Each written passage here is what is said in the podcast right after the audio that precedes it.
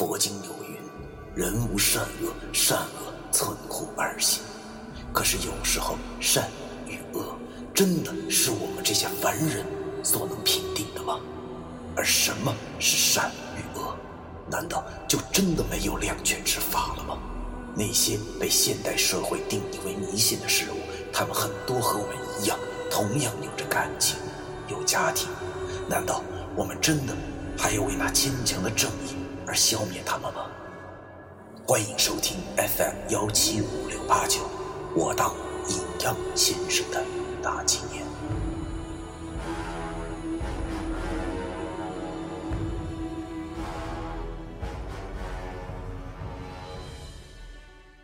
第二百五十七章：隔墙偷听。正所谓，皇朝杀人八百万，再劫再赎命难逃。多么霸气的词语啊！这证明了皇朝统治戎马一生的风光，以及那把皇朝剑的犀利。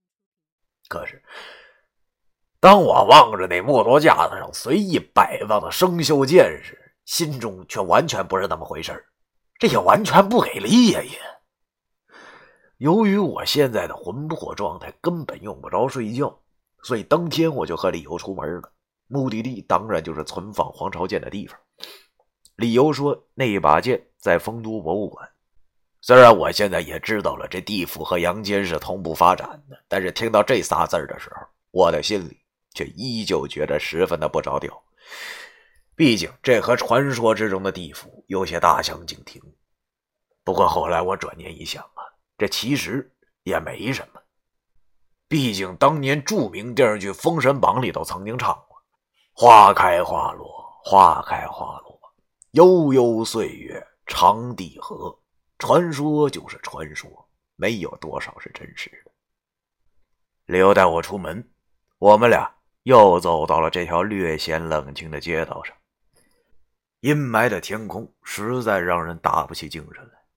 简直是安静的有些吓人呢，我现在都怀疑了啊！以前玩的那个什么寂静岭的制作人是不是也来过这儿啊？望着两旁冷清的街道，好像都是一些住宅区，我忽然感到纳闷啊！貌似这全是住宅区，可是这地府里不是有什么十殿阎罗吗？他们办公的地方我怎么没见着啊？想到了这儿，我便把我的疑虑说给李由听。李由听完后，便对我说道。没错啊，确实是有这个地方。那你看，他说完，便用手指了指西面，然后跟我说：“你看见你你看见那边那个手指头没？”我顺着他指的方向一看呢，果然在很远很远处的高楼之中啊，有一个巨大的手的雕像露出了头角。由于被楼挡着，所以只能看见一半啊！但是从距离上来计算，这个手的雕像一定不小啊！那手的雕像伸出手指指着这地府的天空，明显是一个一的造型。我看着就挺奇怪，就问李由：“啊，我看着了，那是什么呀？”李由对我说：“那手指雕像就是阎罗殿的所在了。其实丰都都是典型的城套着城。”咱俩现在的地方正是外城，是供鬼居住的地方，那里头就是里城了，也就是正统的丰都地府。一般的鬼只能进去过一次，你就是坐那个一不少火车直接进去的。然后那里面也正是丰都车站的所在。从里面下来的鬼呢，直接前往阎罗殿等候审判，看看这世的罪孽，决定其到底是要下地狱还是去投胎。如果下地狱的话，那就省事了。这个地府呢也是很人性化的，如果你选择投胎的话，你就可以在城外休息，你想住多长时间都行，没有人撵你的。我靠，原来是这么回事啊！我明白了。我说嘛，这里怎么和书上写的不一样呢？感情这丰都的真面目我还没有见识呢。不过咱这话又说回来了，我还真就不想见识。反正以后一定有机会见识到的，也不急于一时啊，所以我俩也没耽误，便又向前走去。终于，我们到了。我望着这面前出现的一栋小破楼啊，上头挂着牌匾，正是丰都鬼民历史博物馆。我望着这块匾，无语凝噎呀！朋友们，这他妈也太搞了吧！还还鬼民，靠！哎呀，虽说是博物馆，但依旧十分冷清。门口只有一个没有生气的老大爷在无聊的扫着地。要知道，这是在地府，街道上哪会有灰尘呢？不过看这大爷扫的还他妈挺嗨的，估计是除了扫地以外没别的事做了吧。我和李由走进了博物馆里，这刚一进门，一股阴气扑面而来，我心中大骂道：“噗！这他妈哪是什么博物馆呢？整个一他妈太平间好吗？偌大一个展厅之中，倒是真有几个鬼，他们正慢悠悠的在那些展台前看着些什么东西。”李由带我在里头逛着，看着这些所谓的展厅，我又无语了。虽说你落后阳间五十年啊，但是弄得这么糊弄人，好像有点说不过去啊！你这他妈哪是看什么展台呀？连个玻璃罩都没有，就是一木头架子，上头蒙块白布，就往上放东西了，看上去有点地摊清仓大甩卖的感觉。再看看上头放的东西，我就更他妈无语了。一个大破碗放在上头，下边一标签写着“又一个粗瓷大碗”。标签旁边还有注解，原来这是无产阶级革命家赵一曼前辈在地府用过的大碗。这个人我认识，小学的时候课本上还讲过他的事迹。他生前所用过的碗还在哈尔滨博物馆里放着呢。没想到在地府还又看着一个，够让人无语的了。我和李由边走边看，所看到的东西那更是一件比一件让我无语。不是什么阎王淘汰了的牙签啊，就是牛头腿下来的大脚之类。更搞的是，竟然还让我发现了一顶白布缠着的帽子，帽子的主人名号更是如雷贯耳啊，正是西域战神阿凡提。这他妈都什么个什么呀？难怪没他妈几个人来看，原来这东西一件比一件不着调。难怪那博物馆老大爷都会出门扫地了。确实，与其整天面对着这一堆破烂，还真不如出来扫扫地来的要有意思。我和李由走了一会儿，我便有些耐不住性子了。我小声问他：“我说姐们儿啊，这里的东西真太不着调了。那黄绸剑呢？哪儿搁着呢？”李由见我这么问他，便对我说道：“ 不远了。”我记得上次来的时候，确实发现了，那就在那儿。说罢，他便指着不远处的一个展台。我慌忙上前看去，只见这个货架子啊，不是，是展台，和别的展台也没有他们什么不一样的地方。上面杂七杂八的放满了东西，但是我实在是看不出来，这哪有什么黄朝剑。李由走了过来，我便问他。哎，我说姐们儿啊，你是不是弄错了？这剑在哪儿呢？我咋没看见呢？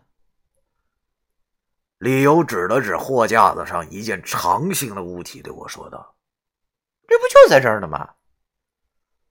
我往货架子上一看，见李由指向了一件长条状物体，大概有五寸长、三寸宽。上头生满了铜锈，靠！这就是黄朝剑，一点都不夸张的说，如果不是李由提醒，刚才我还真把它当一长长的锯条了。我仔细的看那锯条下边的标签啊，确实写着“黄朝剑”这仨字儿。我顿时苦笑，心里想着。这算个什么终极杀人武器呀？就算是有人把脖子摆你面前，你拿这玩意儿估计也得锯半个小时才能锯死了。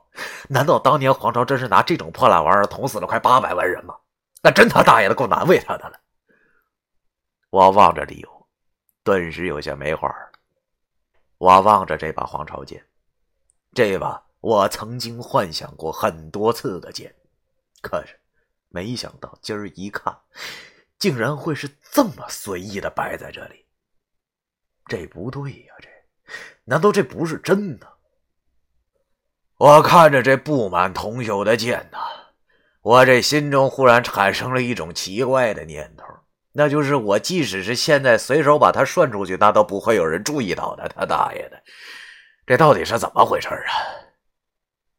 正在我不知道该说些什么的时候，本应该没有一丝声音的博物馆门口忽然传来了一阵喧哗，好像是有人争吵的样子。我顿时一阵纳闷啊，这是怎么回事？于是我和李小便走了过去。可是我没有想到，我还没走到门口，就已经被那门口的争吵声差点吓得尿了裤子。虽然好像有几个人在争吵，但是钻进我耳朵的却只有一句恶心的话：“必须死。”这句话我实在是太熟悉了，这不就是老范吗？也不知道是条件反射还是怎么的，我一听到这句话，马上哆嗦了一下，然后迅速的纵身一跳，将身子靠在了门边。与此同时，我的心也要跟着三长两短的节奏而哐哐哐的啊的跳了起来。妈的，这确实是老范的声音，不会出错了。因为相信这个普天之下没有第二个生命体能嚎出如此销魂的三个字这真是天涯何处不相逢，竟然又在这儿遇见了。不过想想，这也是情理之中。哥们现在是在地府，这正是这俩老杂碎的地头啊！他大爷的！如果被他俩瞧见的话，那估计我的下场一定会很惨。虽然说古时候有很多阴阳先生都会过阴，但是。那充其量也只是到半步多的地步。地府这种地方本来就是有去无回的。我顿时心跳加速了。李由见我这个样子，虽然他很惊讶，但毕竟他也是个聪明人，知道我这样一定有我的理由，便也没有搭理我，而是装出了一副地府惯用表情，也就是面无表情。我紧贴着墙，旁边就是大门。我仔细的听来，似乎是三个人。正在大声的说话啊，两个声音极其嚣张，而一个声音则唯唯诺诺。我听出来了，谢必安那老家伙也来了啊，正是他和博物馆那老大爷在吵，而范无咎则是隔一会儿插一句“必须死”。由于我看不见他们，所以只能听得见他们的谈话。我依稀听见谢必安那尖声尖气的语气，他说。哎哎，我说老王啊，别以为我不知道。想想小九也就跟你关系最铁了，他为啥要偷生死簿？难道你会不知道？哎，我听到这句话后，顿时提起了精神。这谢必安口中的小九，一定那就是九叔了呀！想到了这里，我慌忙对李由。摆头使了个眼色，李有回忆，便也就在门口的展台边装作没事人一样的看起了展品。哎，我只听见门外传来了一个苍老的声音，好像就是博物馆看门的老大爷的。那只听他唯唯诺诺的说道：“大人明鉴呐，小人之前就已经说过了，虽然我跟那那魏凤娇有些交情。”他他那事儿我是真的不知道啊！必须死！不用多说，这他妈又是老范喊的，吓得我又是一哆嗦。老范的声音刚喊完，只听谢必安的尖笑声又传了过来。他说道：“老王啊，我看你咋是记吃不记打呀？啊，之前你就曾经泄露天机给凡人。”结果好好的鬼差做不成了，只能永远在此看门。你说你你怎么还没点觉悟呢？这样吧，如果你说了，我呢可以考虑考虑，跟阎王求求情，准你去轮回，不用再受这无尽的寂寞之苦。你看怎么样啊？我靠着墙，完全是一头雾水、懵逼的状态。只听那老王叹了口气，然后说道：“大人为我做主啊！以前的事情确实怪我，不该贪杯误事。可是事情已经过去一段时间了，我也就想开了。这是命啊，命中注定我要在此守门。”啊，这这是理所当然的事情，不不不可强求。我我已经说了，我不知道威风教的事儿了。你你两位大人还是请回吧。啊，必须死！好嘛，我他妈又是一哆嗦。只听门外那谢必安阴阳怪气的说的：“哎呀，老王啊，老王。”听见没有？我兄弟现在也跟你说了，你如果知情不报的话，那就只有死路一条。你是不知道这事儿的严重性啊，还是怎么的？那小九在阳间还有个徒弟，你知道吗？都是吃阴间饭的。最严重的是那天小九所翻的生死簿，正好是陈团的那一页。阎王是害怕七宝的事情外露。那样的话，天道逆转，咱们都没有好果子吃。你懂吗？你，你如果聪明的话，就赶快说啊！要不然的话，等我们查出来的时候，你再想说，那可就晚了啊！到时候让你下十六层地狱，那都是轻的。听谢必安这么一说，我心里也是咯噔一声。他大爷的！想不到这事竟然这么严重。不过不对呀，我记得我当时只是让九叔帮我查查石觉明的底细，并没有让九叔去查七宝的事情啊。难道九叔怕我被别人骗了，先查的七宝？刚才听谢必安这么一说，顿时一股悲伤涌现了我的心头。哎呀，九叔啊，九叔！你老人家为啥要为我冒这么大的险呢？正当我感到伤心的时候，就听到门外那老大爷说道：“哎，大人呐，我我也只是跟魏凤娇喝过几次酒而已，这事儿我是真的不知道啊！您让我上哪儿说去啊？两位大人公务在身。”还是请回吧。即使是我听到这儿，也隐约觉得这博物馆老王和九叔关系应该不一般。如果不是好鬼的话，九叔怎么会找他喝酒呢？而且，要说虽然范无咎看上去跟个山炮似的，但是谢必安却比鬼还精。他们应该也知道些什么，所以才会来找他的。只听谢必安冷笑了一声，然后阴阳怪气的说道：“哼，敬酒不吃吃罚酒的货，早晚有一天你会后悔的。现在七宝的秘密是不是外泄还是两回事呢？我问你，黄朝剑是不是还在原处啊？”只听那老王唯唯诺诺的说道：“大人明鉴。”小人奉命看守这里，外加上丰都鬼民都有着路不拾遗的习惯，所所以自当还在原，必须死！